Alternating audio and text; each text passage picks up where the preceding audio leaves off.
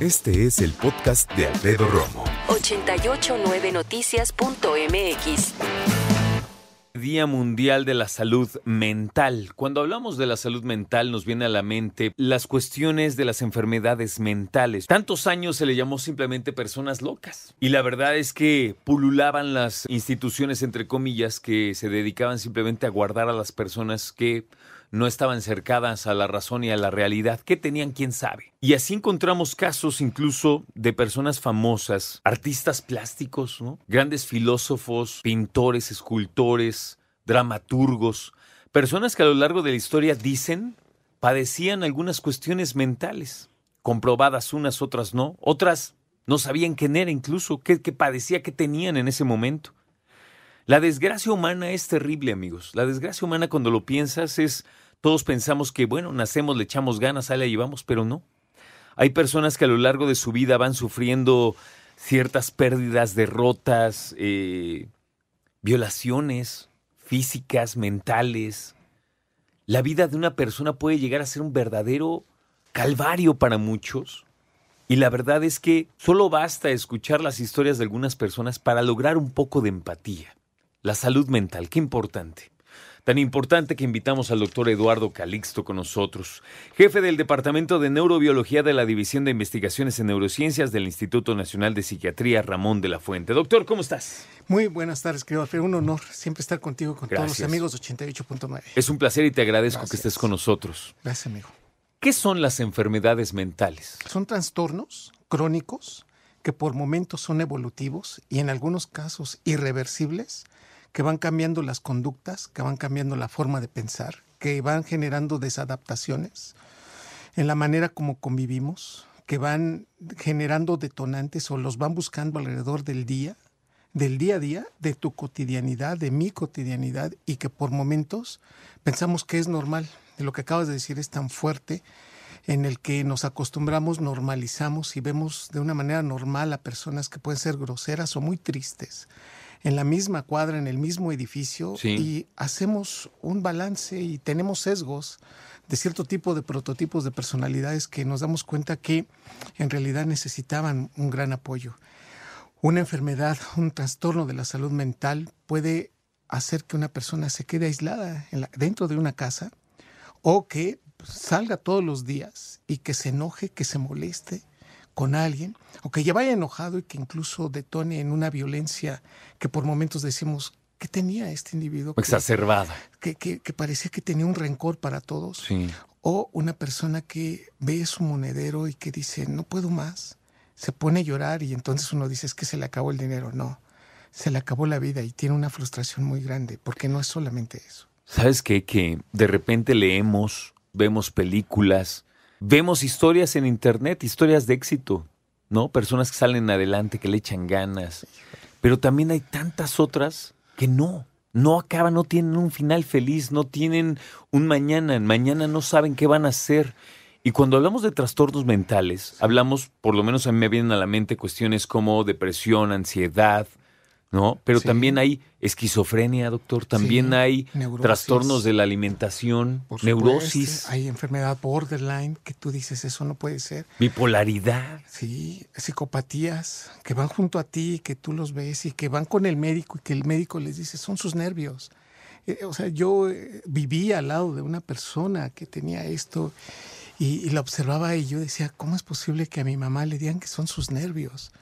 Y en parte eso es uno de los elementos que incluso a mí me, me, hizo estudiar parte de las neurociencias para tratar de entender qué eran los nervios. ¿Qué onda con lo que me dicen de los nervios? nervios? Y entonces te das cuenta que era una paciente con depresión y que a muchas personas cuando le dicen tiene depresión creen que es tristeza. Y hacer la diferencia entre esto a veces no no ni siquiera lo vemos porque decimos es que la tristeza no es depresión y la ansiedad por ejemplo en la manifestación de hombres y mujeres es distinto. Una mujer puede estar triste melancólica puede sentir que la vida se está acabando por momentos y un hombre responde en forma de violencia, o sea, se la pasa agrediendo a los demás y va por la calle mentando madres y va llega a la casa con un coraje y que alguien no es quien la hizo, sino quien la paga. Y entonces cuando tú les planteas que es depresión, todos se ríen y dicen, "No, perdón, Claro, ¿cómo va a estar deprimido, este señor que es un violento de primera? ¿no? Y eventualmente nos damos cuenta que esto es tan común y que esto ha tocado la puerta de casi todas las casas en este país, pero que no lo sabemos decir, que no, o nos los ocultamos muy bien o que finalmente es un proceso que como no nos saca ronchas, como no nos cambia la frecuencia respiratoria por momentos de forma fuerte o nos hace vernos mal, porque siempre andamos juzgando a los demás, pero nunca, eh, o justificando nuestros actos y nunca nos damos cuenta o no queremos darnos cuenta de que ya tenemos problemas en la casa y que los contaminamos con la oficina y que realmente estamos sometiéndonos a un estrés sostenido, bueno, pues esto termina por hacernos entender que después, pues rompemos con la parte más fácil. Fíjate que me viene a la mente algo, y lo digo nuevamente con respeto, pero somos un país muy ignorante en muchas cosas. Lamentablemente tenemos un país de una escolaridad muy baja, de una deserción escolar muy alta, y la situación a la que quiero llegar es, si tenemos una población que está repasando las tablas para hacer las cuentas, para salir mañana adelante, para ver cómo le hago para que rindan tres pesos más, para ver... ¿Qué me voy a andar yo preocupando de cuestiones mentales? Y no, y de la propia. Y de la propia. Porque te das cuenta que tu hijo por momentos ya no te habla o ya no sale a platicar contigo, que se mantiene más tiempo o frente a una tableta o a un celular, que los vemos que no, que están cambiando su forma de, proceder y que eventualmente cuando viene el suicidio, todos los elementos que están alrededor, incluyendo los familiares, se sienten culpables de no haber preguntado de haberse acercado o mucho más, ni siquiera de haber tenido un poco de empatía en ese contexto. Si yo me quiero eh, checar si tengo fiebre, si quieren detectar una infección en mi cuerpo, me saco sangre, orina, fluidos, vemos qué onda. Pero en cuestión de salud mental, ¿qué hay que hacer para revisarse? ¿Qué, qué, pregunta tan magnífica en el contexto de que la gran mayoría incluso de los médicos no sabríamos contestar abiertamente cuál es el dato cuantitativo, porque el proceso de la salud mental a diferencia de medir un signo, estamos viendo síntomas. Alguien que te diga, es que me siento mal, ¿y cuánto te sientes mal? Y, para ti, desde tu, balance, cuánto es mal.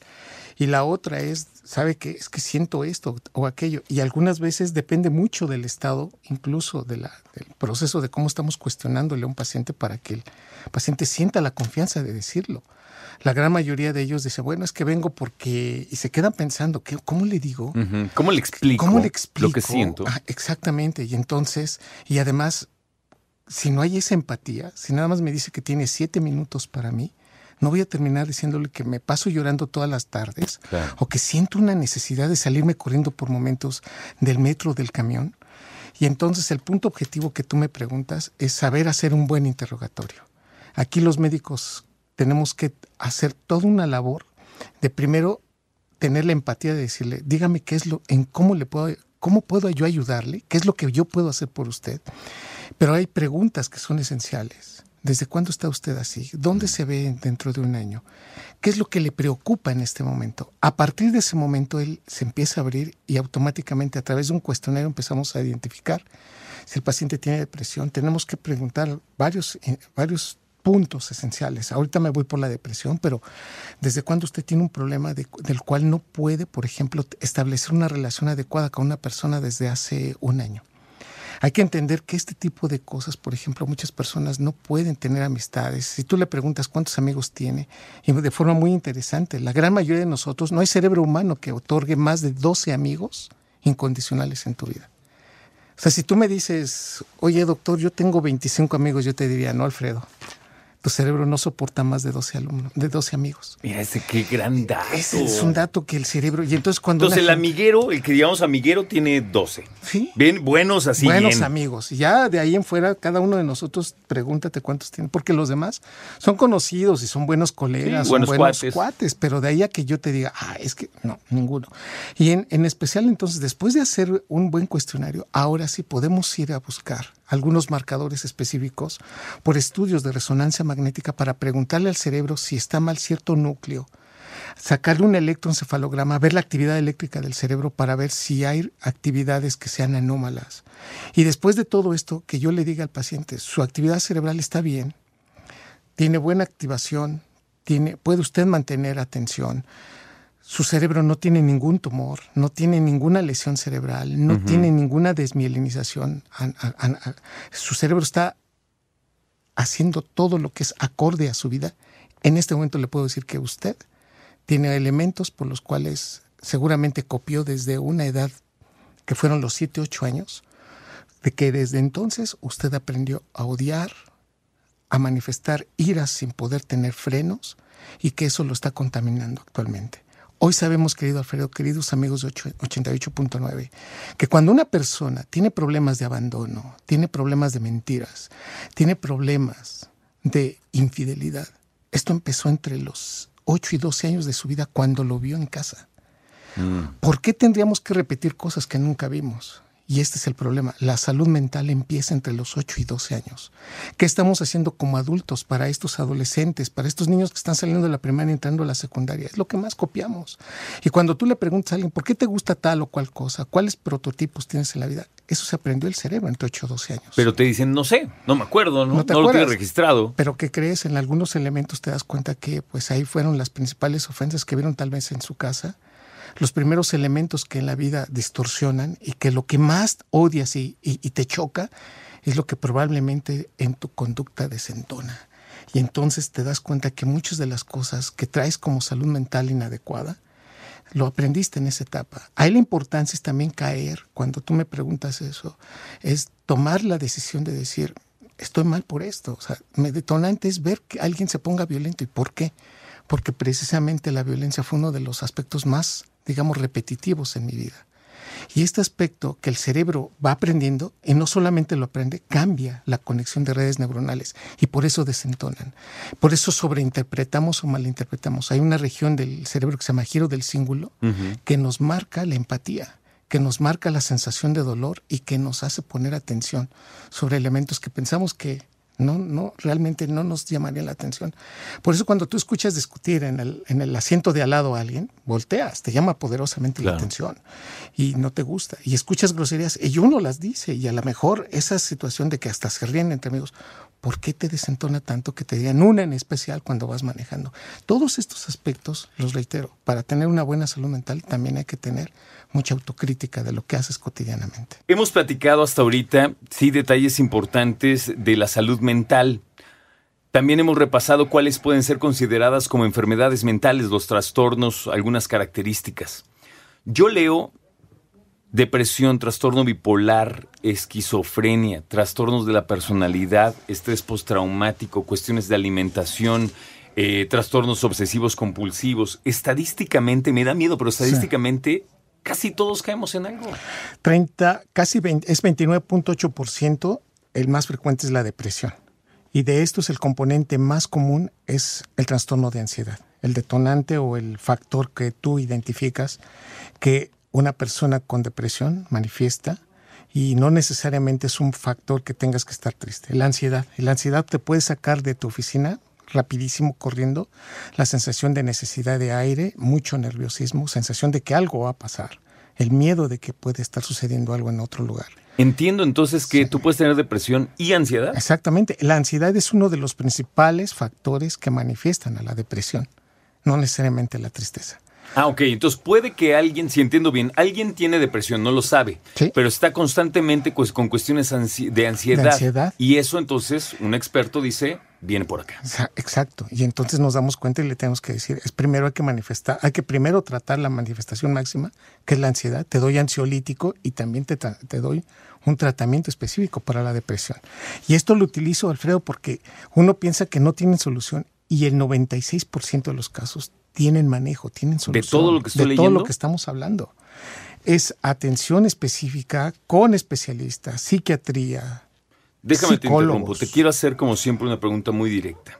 ¿Hay algún trastorno, alguna, un problema de salud mental que hoy por hoy los especialistas digan no sabemos cómo se trata? No, no, no existe. Ni Tenemos alternativas. Ni uno solo. Ni uno solo. Esa es una gran noticia. Podemos ir al hospital y decimos, bueno, vamos a este, este tratamiento. No funciona, damos este y damos este. Hoy tenemos alternativas que hace 10 años no teníamos incluso. Qué, qué gran noticia. De estimulación transcraneal, terapia específica, medicamentos nuevos, asociación de terapia con un proceso de mindfulness. Todo esto en el Instituto Nacional de Psiquiatría.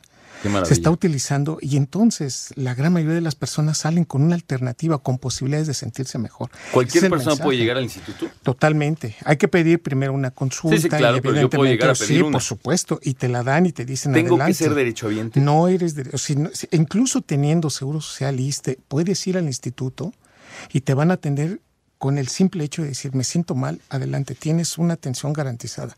Y esto evidentemente nos hace entender que como instituto a nivel nacional, pues sí, se entiende que se tiene la experiencia. Y tenemos otras instituciones Claro, como el Hospital Fray Bernardino, que es maravilloso en su experiencia y también en el trato de pacientes. Déjame preguntarte algo. ¿Por qué nos decías Sí. que entre los 8 y los 12 años es tan determinante nuestro comportamiento en cuestión de salud mental? Tengo que decir abiertamente que las zonas de conexión del cerebro que identifican información, que nos hacen tener relación con los demás, esa parte, esa densidad neuronal, esa población neuronal, se llama giro del cíngulo. Esta estructura, cuando alguien se, le, se ríe con nosotros, cuando alguien nos manda una información, la identificamos. Yo sé si alguien está enojado conmigo, sin que me lo diga. es, cuestión de ver la cara de alguien, ¿no? O escuchar la voz de alguien y decir, ya se está enojando, ¿no? Puedes escuchar a alguien admiradísimo en la radio y decir, ya se está enojando. Esa persona lo identifica el giro del cíngulo. Pero también se conecta con la amígdala cerebral, que es el generador de emociones. Entonces tenemos un módulo en el cerebro redes neuronales que detectan y hay redes neuronales que generan emociones. No son las mismas áreas. Esta comunicación entre quien interpreta y quien genera la emoción se conectan entre los 8 y 12 años. Y además de esto se conecta una estructura fundamental que es la memoria. Y esta área que genera memoria, que hace que tengamos memoria, el índice de nuestra vida, está en el hipocampo. Pues bien, las áreas se conectan entre los 8 y 12 años. Por eso es extraordinariamente crítico que lo que ves entre los 8 y 12 años se memoriza, se interpreta genera emociones para toda la vida.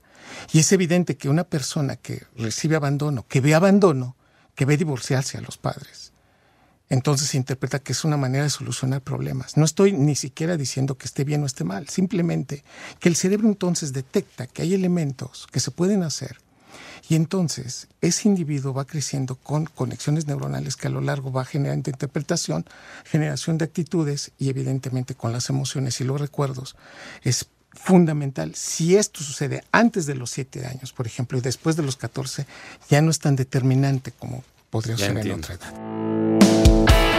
Escucha a Alfredo Romo donde quieras, cuando quieras. El podcast de Alfredo Romo en 889noticias.mx.